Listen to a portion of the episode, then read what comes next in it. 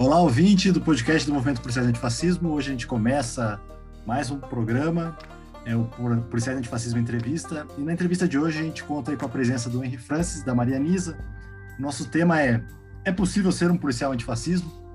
É, bom, é, primeiramente apresentando a Maria. A Maria é delegada da Polícia Civil aqui no Paraná e é a coordenadora do Movimento Policiais Antifascismo aqui no Paraná.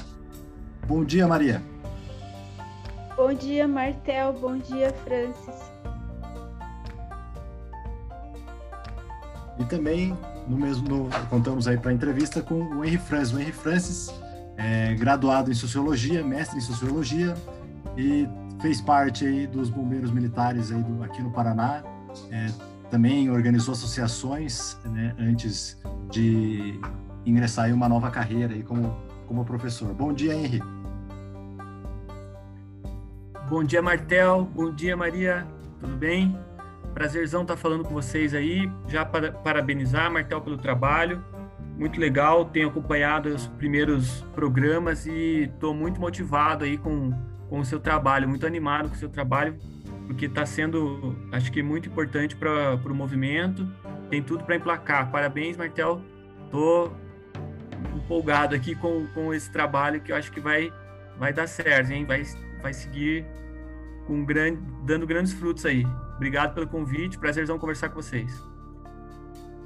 Obrigado, Henrique. E já aproveitando, já vamos à primeira pergunta para você.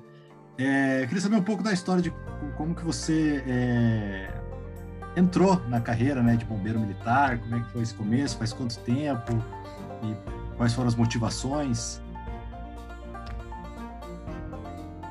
Então, Martel, eu sou do concurso de 2005, né? Entrei em 2005 no Corpo de Bombeiros, fiz o concurso em 2004, logo em 2005 já fui chamado. É, a minha, minha ideia principal era é, ter um, um, trabalho estável e que pudesse sustentar meu estudo, né? Eu tinha ingressado na, na universidade em 2004 e precisava de um recurso ali, precisava de um trabalho para ajudar a custear as minhas despesas. E foi esse, é, é, essa minha, minha intenção. Fiz alguns concursos, acho uns três concursos, e nesse do bombeiro eu fui aprovado. Eu tinha um pouco de conhecimento do, do que era, né?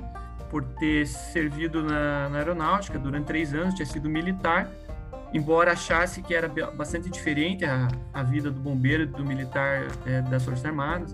E tinha amigos no bombeiro, eu conhecia uma pessoa que era muito próxima a mim, que me falava de como que era a atividade bombeiro, então acabou me chamando a atenção. Falei, ah, acho que é o tipo de, de serviço que vai poder, que eu vou poder conciliar, né, com, com meu, com a minha faculdade e vou ter, vou ter um salário, vou ter um recurso para bancar meu, meu estudo nesse período que eu estou estudando. Então, foi, foi realmente foi esse o meu interesse principal para ingressar no bombeiro. Entrei em 2005, que foi a primeira turma de mulheres, acho que esse é sempre um dado importante para falar da, da, minha trajetória. Foi a primeira turma das mulheres aqui no, no Bombeiro do Paraná. Fiz a escola de soldado em Foz do Iguaçu. Legal, legal.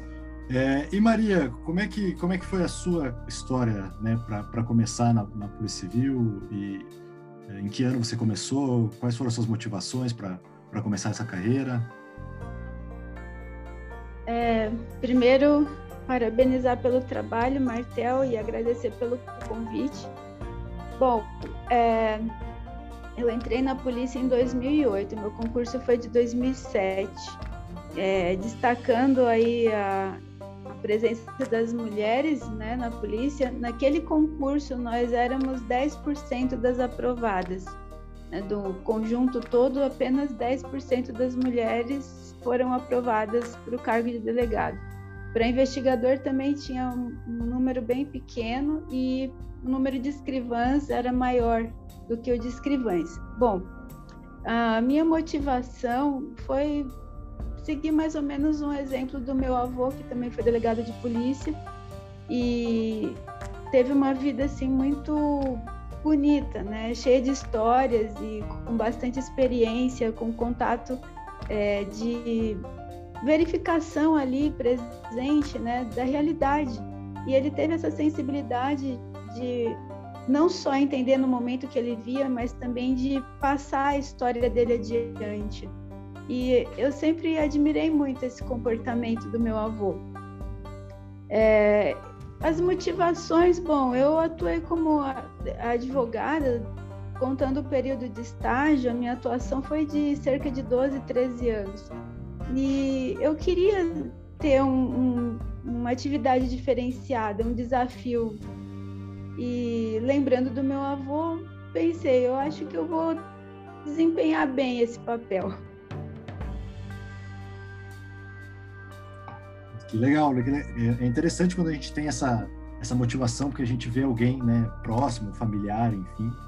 E já aproveitando, né, falando dessa, dessa evolução na carreira, teve um momento, algum momento que você começou a se ver como, como alguém que estava nessa linha de fascismo e que esse trabalho ia ter que ser feito dentro também da sua profissão?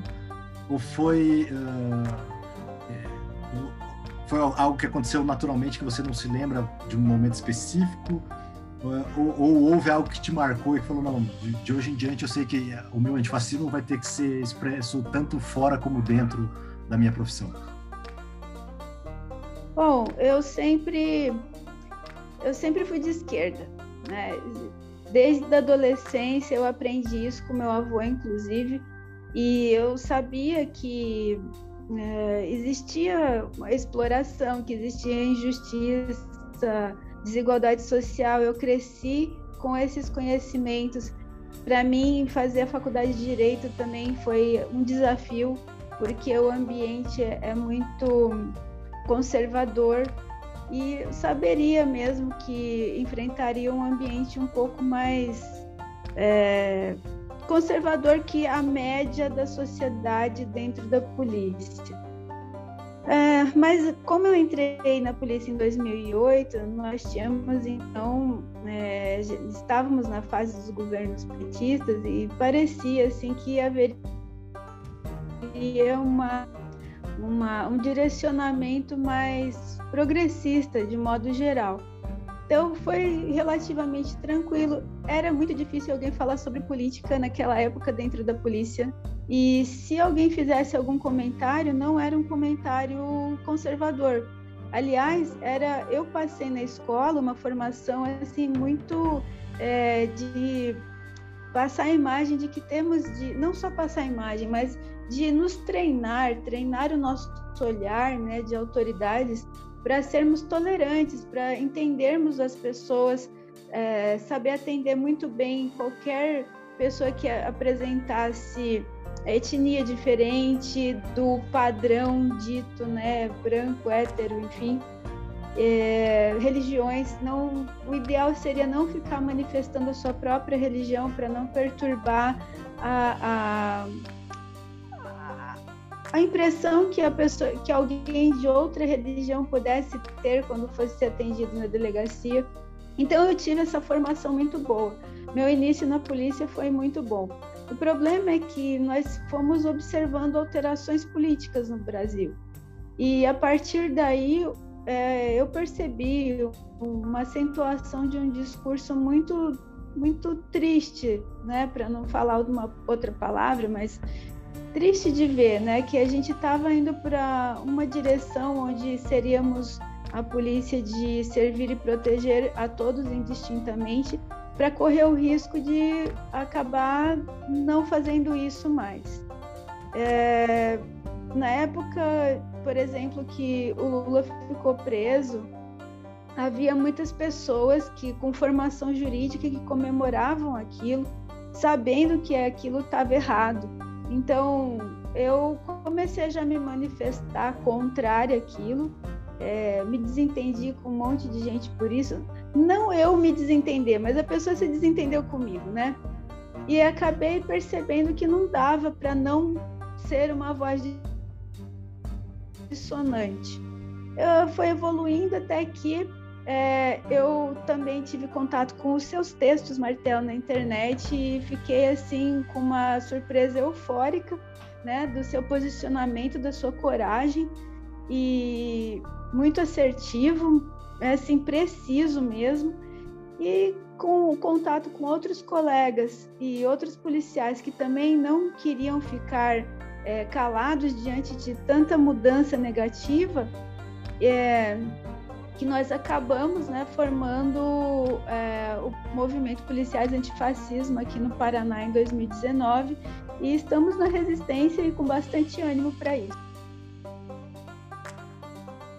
Legal, Maria. É, já puxando o gancho do que a Maria trouxe ali, e, e Henry, você, como é que você teve contato com o movimento? Como é que você é, chegou a, a, ao movimento Policiais Antifascismo? Então, Martel, eu é, entrei no bombeiro, eu digo que eu já carregava alguns valores, é, é alguma forma de, de, enxergar o mundo, né? É, que eu penso que são coincidentes com o que o, o movimento é, defende hoje, né?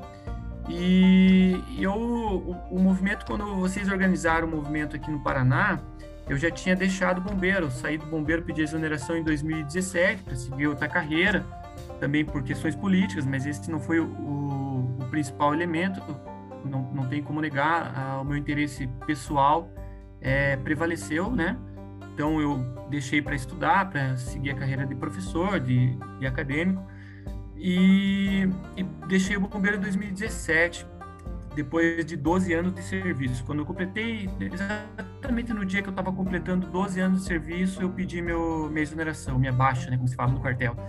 E aí, logo depois, um, tempo depois, é, o, um colega entrou em contato comigo dizendo que vocês estariam organizando o um movimento aqui no Paraná, né?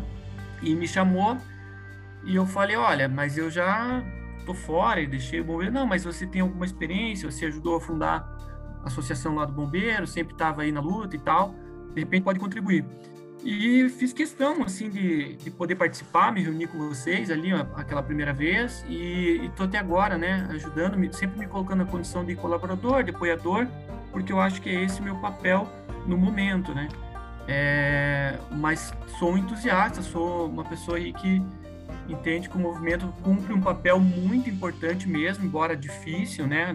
Não, não é fácil é, fazer esse debate no centro ali do, do, aparato repressivo do Estado. Muitas vezes é, eu entendo que os, os, policiais e as policiais passam é, maus bocados aí enfrentando esse discurso de violência, esse discurso de ódio, né, que agora está mais exacerbado ainda. Mas tem um, tem um detalhe interessante que, eu, ouvindo o seu podcast, o, o, primeiro, né, que você fala um pouquinho sobre a, o, o surgimento do, do, movimento de forma nacional, e daí você remete lá a Lip Brasil, né? Eu falei, poxa, nem, eu nem sabia desse detalhe, né?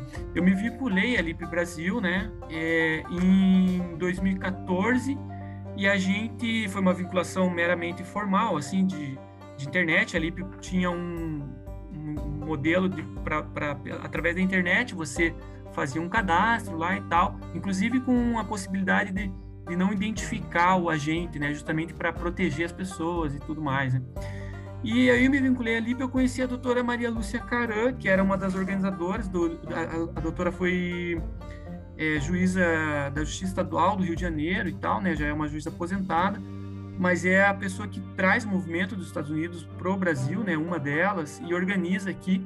E por conta dessa minha vinculação, acabei conhecendo a doutora Maria Lúcia e, inclusive, a gente fez um evento em 2014 no contexto do debate sobre a PEC 51 e ela foi uma das pessoas que veio palestrar. Então, foi muito legal, assim, porque ela veio falar sobre a questão das drogas, né? E ali havia uma organização que contava com policiais da Polícia Federal, da Polícia Civil, bombeiros, policiais militares, é, a Guarda Municipal. Então, um conjunto grande. Até na, na, época a gente organizou um fórum, Fórum Paranaense pela Segurança Pública, mas para debater questões que diziam respeito à PEC 51, né? A, a, a PEC 51 movimentou muito a pauta política, o debate político, né? Então, olha que interessante, né? É uma questão está cruzando com a outra, né? A, a doutora veio e pôde falar aí para um grupo grande de policiais no seminário que a gente organizou. Muitos policiais é, participaram e puderam ouvir é, ela falando sobre a questão da, da, legalização das drogas, né? Então foi bem bacana. Eu acho que essas pautas elas é, estão entrecruzadas assim. E foi assim que, que eu comecei a militar no bombeiro e automaticamente vinculando é, outra, outras pautas que eu considero que são são correlatas, assim, estão fazem parte, né, do, do processo de luta. É isso aí. Interessante, interessante. Bom, pessoal, a gente né, fez essa introdução e agora a gente vai entrar realmente no, na, na questão que, que, nos trouxe até esse podcast, que é, que é responder essa pergunta: se é possível ser um policial antifascismo ou não. Então, a primeira, o primeiro ponto que a gente pode tratar é, é a questão de que uh, há sempre um embate né, entre a polícia e os movimentos antifascistas, né, enfim, durante toda a história, e, e no Brasil não é diferente. Então, geralmente, é, quem é, quando há um protesto, quando há uma, né, uma alguma tentativa de, de reivindicação de, de, de, alguma questão pelos antifascistas ou até de proteção né, de, de, outros cidadãos contra os fascistas, em algumas vezes ou em muitas das vezes, né, as polícias acabam interferindo contra os antifascistas. Inclusive, né, a gente viu isso acontecer é, nos Estados Unidos com o Trump, com a ideia de né, o antifascista é, é, tão ruim quanto o fascista, quase era a ideia que ele queria trazer. Inclusive, ele elogiou uma marcha de supremacistas brancos, diziam que, dizendo que as pessoas que estavam lá eram super gente boa. Tentou dizer que um dos maiores problemas né, dos Estados Unidos eram os antifascistas, um dos maiores riscos, sendo que os dados mostram já que uh, o, o terrorismo de supremacistas brancos já supera em muito qualquer tipo de terrorismo de esquerda mas é, há sempre essa visão desse embate, né? Quando a gente fala de antifascismo, a gente geralmente lembra da polícia como o outro polo. Então, é, como é que fica essa relação é, entre, entre a, essa polícia que reprime e esse policial que está nesse que tá dentro dessa polícia, mas que se vê como antifascista? Maria, como é que você enxerga essa relação? Bom, é, é tão há, há tantos cruzamentos de é, situações aparentemente conflitantes que a gente acaba acreditando mesmo que existam conflitos muito essenciais, mas eu vou fazer uma análise assim bem orgânica, né? É, vou comparar o Estado ao organismo de uma pessoa. A gente precisa de um sistema de defesa, né? Senão a gente fica doente e morre. Da mesma forma, o Estado precisa de um sistema de segurança, porque é a sua defesa. Vamos fazer só um paralelo bem simples. Então, o problema todo é que, dentro do nosso sistema, no qual a gente vive, dentro do sistema capitalista, as polícias são usadas para repressão. E essa repressão ela vai ser mais ou menos expressiva conforme o estado local geográfico desse, desse país, né, na, na realidade da distribuição de trabalho internacional, do, do seu, da sua localização de primeiro, segundo mundo, terceiro mundo, subdesenvolvido, enfim, só para facilitar aqui a análise. A nossa, a nossa existência como polícia no Brasil, ela também carrega muito da, do, do que nós vivemos na ditadura militar. Então, isso não foi resolvido. Historicamente, nós não temos uma solução. A forma como a anistia se deu não permitiu uma correção principiológica e cultural para uma evolução das polícias, mas é possível, é não só possível, mas como é necessário você se contrapor a esse sistema. Você tem de estar, muitas vezes vai precisar estar lá dentro, sendo moído e triturado, para conseguir é, despertar algum olhar diferente, né? alguma escuta diferente. Porque o problema não vai existir se a gente não falar dele. Vai parecer que está tudo normal. Então, Outro problema que acontece daí, como nós temos muita repressão historicamente falando, como os povos é, periféricos, as, os povos que estão simplesmente alijados de qualquer atenção do Estado, estão sempre sofrendo repressão. É, existe um, um, um, hiato, assim, existe uma, uma separação muito grande de entender que um policial pode ser um humanista e exercitar o, o humanismo. Fica parecendo letra morta a ideia de que a polícia serve e protege a população. Então, apesar de haver toda uma normativa é, apesar de nós sabermos que é, abusar da autoridade é crime, que violência é crime, isso acontece por quê? Por causa dessa falta de ajuste dos princípios no, no íntimo de cada policial. Ou seja, não adianta o Estado também se organizar de uma forma bonita e não arrancar aquela cultura é, é, perniciosa, agressiva e repressora de dentro dos seus é, agentes públicos. Então, por isso que eu digo, a formação que cada policial tem, ela vai depender muito do que está acontecendo na sua realidade política. O que eu vi quando eu entrei na polícia em 2008 foi algo assim é, que inspirava muito o progressismo, mas que a gente é, percebe que não foi o suficiente para retirar aquela, aquela carga é, conservadora e tendente ao fascismo, infelizmente. É, é, realmente, Maria, é uma, é uma situação complicada e essa discussão é uma discussão muito, muito interessante. E, e eu acho que um ponto que você tocou aqui que me chamou a atenção foi que, uh, acho que ali em alguns momentos da sua fala, você falou sobre as condições materiais que fizeram você entrar na polícia, ou seja, precisar ganhar um salário, estabilidade, entrar no bombeiro, no caso, né, mas que faz parte da polícia aqui no Paraná. E, e, uma coisa que às vezes é, algumas pessoas que, que são antifascismo, que, que são antifas, né, que seria um grupo mais específico dentro do antifascismo, eles, eles usam o argumento de que ah, o policial, se ele reconhece que há fascismo na polícia, que há estruturas fascistas, que há tendências fascistas, que, que a polícia tem atitudes fascistas, então ele deve sair da polícia, né? E, e, e às vezes parece que essa fala ignora a realidade material das pessoas, né? Então, é, Nesse, nessa sua convivência com a polícia, é, é, você poderia dizer para a gente se é tão fácil assim para o policial simplesmente reconhecer os erros da polícia e falar, ah, eu vou sair e daí eu arranjo outro emprego? A, a, a vida material do, do, do, soldado, da pessoa que geralmente entra na polícia na condição de soldado, o que até em outras condições, ela é assim tão simples quanto algumas pessoas tentam pintar? Pô, Martel, você está trazendo um tema que eu acho que é muito importante, assim principalmente para quem está de fora e olhando o movimento com certa curiosidade, independente de, de posição né, política, de, de, de, mais à esquerda, mais à direita, enfim, é, não às vezes fica muito curioso, curiosa com, com relação ao movimento, né?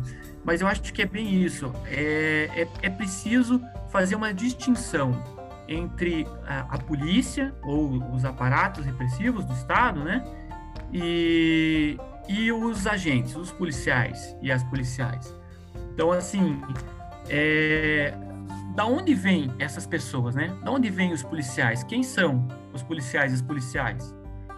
É, a, a, ao reconhecer que a polícia ela faz parte de uma estrutura que ela está ligada a um modo, a um, a um, sistema, um modo de produção que ele, por si só, ele é gerador de desigualdades, a gente está reconhecendo que é um, uma, um aparato, uma instituição que ela é, visa manter um poder de um grupo sobre outro, de uma classe sobre a outra, né? Mas ela utiliza para isso, recruta, né, para os seus quadros pessoas que são da própria classe que está sendo oprimida, digamos assim, né, de, de, forma geral. Então, os policiais e as policiais, eles buscam no próprio Estado a manutenção da sua vida material, eles buscam uma condição melhor de vida, né? E todo mundo tem direito de, de fazer isso, né?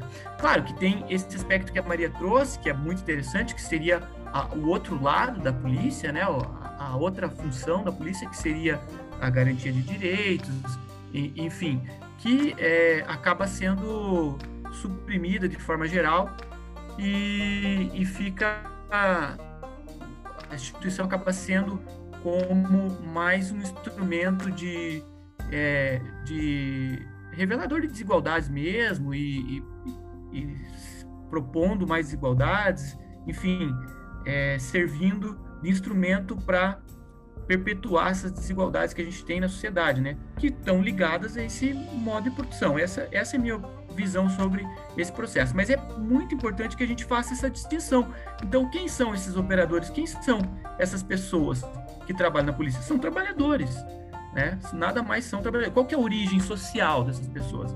A grande maioria, grande maioria não é um, um grande proprietário, é, enfim, um, um, burguês, digamos assim, né?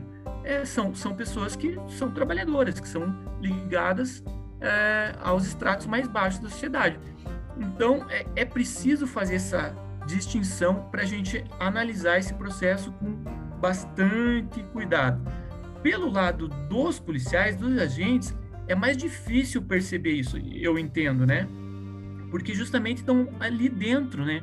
Então, estão relacionando diretamente a sua condição é, mais básica de vida, né, da onde tira o seu sustento com aquela instituição. Então é, é mais difícil, eu entendo, para esses agentes perceberem é, que há essa distinção, que há essa diferença e que ela precisa ser é, a todo momento explorada, que ela precisa a todo momento ser é, contestada, justamente para a gente ficar com o que seria o ideal da polícia, né? É, que é a garantidora do, dos direitos, que deveria ser a garantidora dos direitos, né? Então, é, e aí volta para mim o, o, papel fundamental do movimento, assim, que é fazer esse debate interno que é muito duro de fazer, é muito difícil de fazer. Às vezes é, as pessoas não conseguem é, estabelecer um diálogo. E o movimento, por estar dentro, por saber justamente da, das dificuldades do dia a dia do policial, da policial, é, tem mais acesso, tem, sabe falar a língua, sabe o, o, dia a dia, sabe o idioma que o policial, que a policial falam. Assim. Então, eu acho que isso está é, no, no, no, cerne da questão, assim, fazer uma diferenciação entre o que, que é a instituição, o que, que é esse aparato e quem são as pessoas que operam é, e, e, os seus motivos, né? E nem todo policial que está ali está reproduzindo essa desigualdade, essa violência, essa opressão, porque ele bem entende. Ele está cumprindo um papel que é, ele se submete porque ele precisou é, garantir sua, sua condição de vida, sua condição material. Legal, Henri. Bom, vamos aí à, à, última pergunta, porque hoje é dia 3 de julho e hoje é dia de derrubar o Bolsonaro, então é, a gente né, ainda, depois daqui, tem outras atividades aí para fazer, né? afinal, fazer parte do movimento policial antifascismo é também ajudar a tirar esse fascista do poder, né?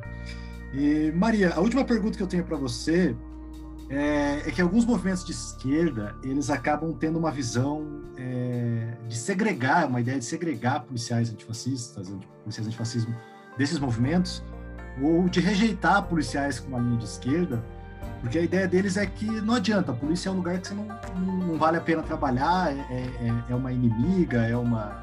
Né, é alguém que está tá defendendo o grande capital e, e, que não adianta trabalhar. Né? E, e a minha pergunta para você é, será que não há um equívoco nesse raciocínio? Porque é, será que não, é, não seria não é vantajoso ter policiais é, de esquerda, ter policiais antifascismo dentro dessas polícias para realizar mudanças nessas polícias? Né? É, ou, ou, será que realmente é melhor deixar as polícias é, a, é, do jeito que elas quiserem? Todo policial que tiver uma visão progressista sai da polícia e deixa a polícia virar um coalhado de fascismo para daí a gente ver depois o que vai fazer com esse pessoal armado e fascista. Qual que é a sua a sua visão né, dentro dessa né, desse pensamento? Bom, eu parto de um raciocínio, uma visão bem marxista e consonante com o que o Henry acabou de falar, que os policiais são trabalhadores. Nós estamos na classe trabalhadora. Não somos proprietários de meios de produção.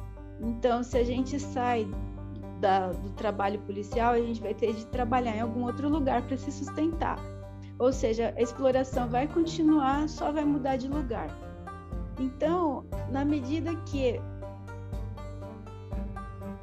na medida que nós temos é, grupos ou setores da esquerda que questionam isso, é, não, talvez haja assim realmente um equívoco é, do, do exercício ideológico desses setores. Precisam entender que apesar de que haja uma instrumentalização das instituições policiais para a repressão, aquelas pessoas que estão ali desempenhando o seu trabalho, elas também estão sendo exploradas. E nesse sentido a gente tem sido usado assim de uma forma desumana, porque para um trabalhador ir contra o seu irmão trabalhador, ele precisa estar desumanizado. É um, é um Everest de desafio, né? A gente vai ter de escalar muita pedra para conseguir travar o diálogo e construir as pontes necessárias, mas é uma luta instigante e é algo que é necessário. Não, a gente sabe que pode durar anos esse tipo de construção, mas é imprescindível porque se você não ocupa o espaço com um discurso positivo, o discurso negativo vai dominar. E muitas vezes esse discurso negativo ele pode ser extremamente deletério a tal ponto de é, o sistema de defesa da sociedade, como eu tinha feito a comparação inicial, ele acabar sendo destrutivo para a própria sociedade. É, eu, eu, vou por essa linha mesmo. Eu acho que também a gente não tem de abandonar né, o, o policial, enfim, quem está da polícia, nem abandonar a instituição, não porque a gente goste dela e ache que está tudo certo, mas porque justamente é um espaço de disputa de poder também. E, e nós temos que disputar esse espaço também né? É, não podemos é, deixar que nenhum espaço esteja é, nas mãos, principalmente um espaço que usa né, a força legítima do Estado né, dentro do sistema em que a gente está. Então, eu, eu, acho que a gente tem que brigar realmente por esse, por esse, por essas instituições também. Mesmo que no futuro a gente arranje outras soluções, veja que não é viável esse modelo de polícia, como o movimento por de fascismo também traz né, essas discussões, mas a gente tem de disputar o poder dentro dessas instituições para que a gente possa mudar as instituições, quem sabe em, em, outro modelo essas instituições não sejam nem necessárias da forma que elas existem, né? E a gente possa trabalhar com uma nova perspectiva é, dentro da nossa sociedade, né?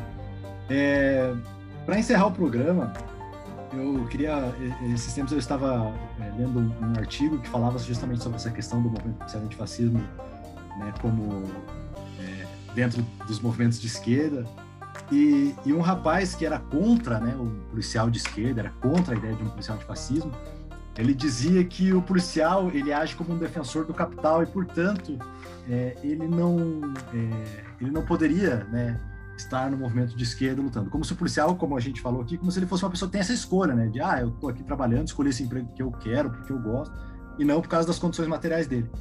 Mas a provocação que, que eu levanto é que, na verdade, todos nós fazemos essa defesa e manutenção é, né, do sistema que está aí. Então, qualquer pessoa que trabalha, ela está sendo explorada e a sua exploração faz parte daquilo que sustenta o sistema. Então, mesmo que eu não não goste do sistema, estando dentro dele, a gente faz com que ele se reproduza. É por isso que é, é, é necessário um rompimento de, dessa estrutura, mas esse rompimento primeiro precisa de conhecimento, de de uma politização das pessoas para entender se explorados, para entender se dentro desse sistema. Então, olhar o policial como alguém que, que não é trabalhador, porque a função dele, é, é, sei lá, é, é, é algo, para mim é até difícil conceber, né?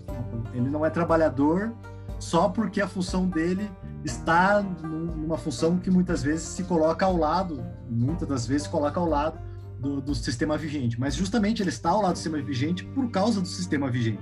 Né? Então é preciso batalhar para que também a polícia é, seja é, saia dessa, dessa cegueira ideológica em que ela está, né? uma boa parte da polícia, né? essa, essa, essa conexão com o bolsonarismo e que a gente comece realmente a ter policiais que pensam, policiais que podem refletir, que se sentem confortáveis para ter uma reflexão, para escolher o seu posicionamento, para se questionar.